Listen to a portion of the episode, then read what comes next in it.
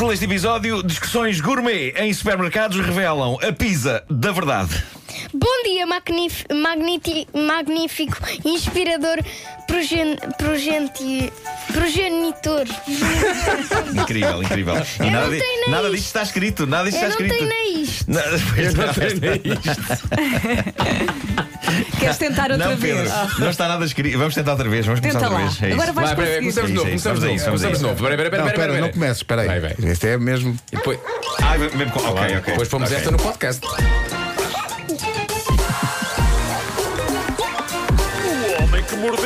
Cão. Título deste episódio: Discussões gourmet em supermercados revelam a pizza da verdade. Bom dia, magnífico, inspirador, progen, progenitor. Incrível, incrível. E nada, nada, nada está escrito. Ele é que se lembra de me fazer estes elogios com toda a sinceridade, não é? Magnífico e inspirador progenitor. Ah, peraí. Está tudo escrito. Eu, eu, nem- eu, eu nem sei o que é um progeni- o progenitor. Cala-te. Discussão em restaurante chinês. Isto é incrível. Passou-se em Mount Clemens, que fica no estado de Michigan, na América. Uma mulher foi presa depois de uma zaragata no restaurante chinês. A mulher, de 24 anos de idade, arrancou parte da orelha de um homem à dentada.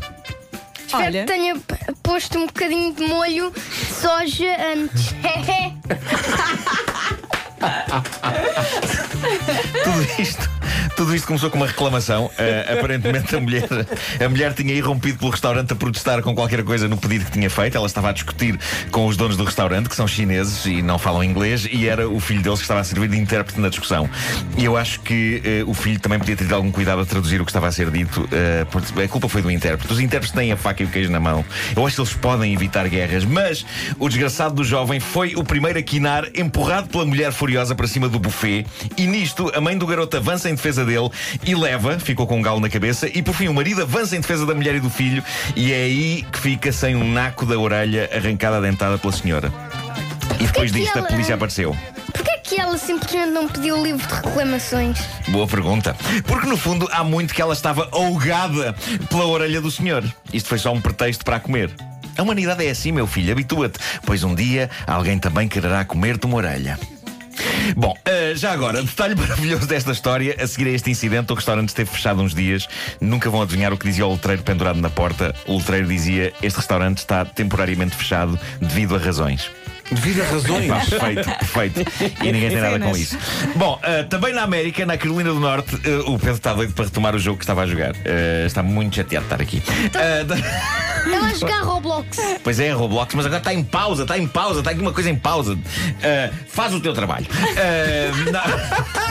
Na América, na Carolina do Norte, aconteceu uma coisa gira num supermercado. Uma mãe estava a fazer compras com uma criança pequena eh, que estava sentada no carrinho. O garotito pegou na mala da mãe, abanou a mala, virou-a e a mãe ficou com a nítida sensação de que o pequenito lhe tinha tirado lá a carteira e tinha atirado a carteira para o chão. Mas depois ela não encontrou a carteira em lado nenhum e não havia muitas testemunhas que pudessem ajudar. Estava apenas uma velhinha, estava na fila atrás deles e a quem a mãe do garoto perguntou: A senhora não viu uma carteira no chão? E a velhinha disse: Não, não vi. E a vida continuou, embora a mãe entrasse em pânico. Será que tinha deixado a carteira em casa? Mas ela podia jurar que tinha trazido a carteira, que tinha a carteira ali. Pelo simples não, e porque estava com a pulga atrás da orelha, ela foi falar com os seguranças do supermercado e pediu-lhes se podiam ver as imagens das câmaras de segurança. E o que se vê é espetacular. A senhora tinha trazido de facto a carteira, o miúdo tinha de facto tirado a carteira para o chão e o que se vê no vídeo é a querida e inocente velhinha que estava na fila atrás deles a pegar na carteira e a metê-la na sua própria mala. E logo a seguir, com uma lata incrível, a velhinha responde: Eu não vi carteira nenhuma. Eu acho que o garoto estava feito com a idosa. Pedro, não podes ser tão cínico e amargo.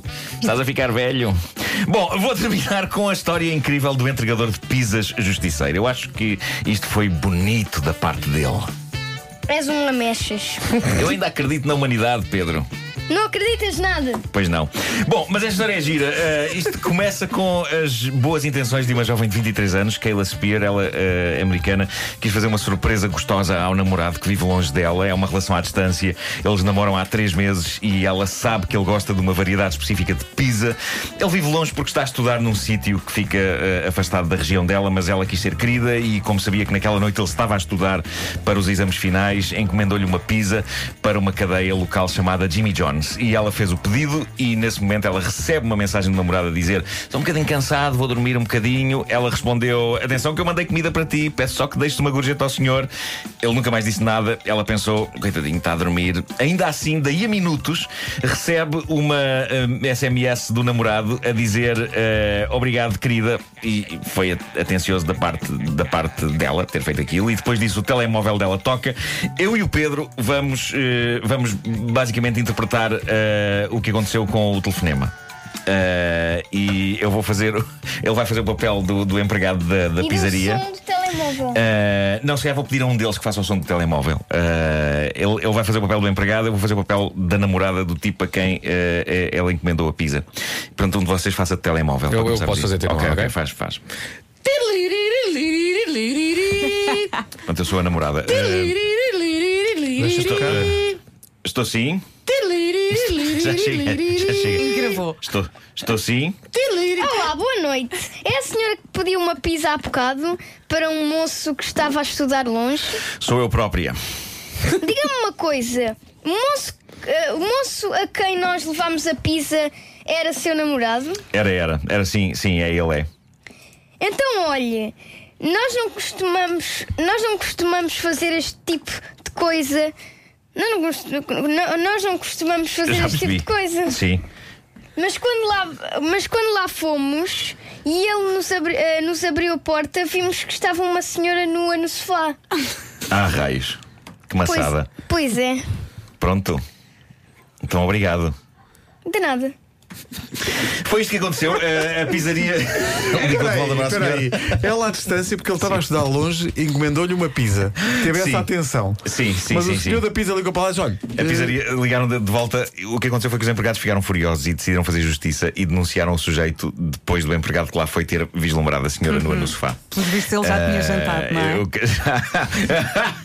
Aí está. Eu creio que ho- horas depois as palavras eu posso explicar poderão ter sido proferidas pelo namorado, que agora é o ex-namorado dela. Na volta ele encontrou uma explicação, não é? Não, era uma colega que estava a estudar comigo e o ar-condicionado estava variado, muito calor. Enfim, coisas que acontecem. Abençoados sejam os entregadores de pizza justiceiros. ele queria a pizza sem anchovas, mas com arlete. É sério, vamos esse nome. Bom nome. Arlete, é Bom bem, não é? nome, claro, claro. O homem que mordeu o cão.